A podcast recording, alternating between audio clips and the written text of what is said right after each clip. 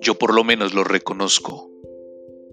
Como Paul Valéry, proclamo libertad de pensamiento y moral que no piense como yo, decía Paul Valéry.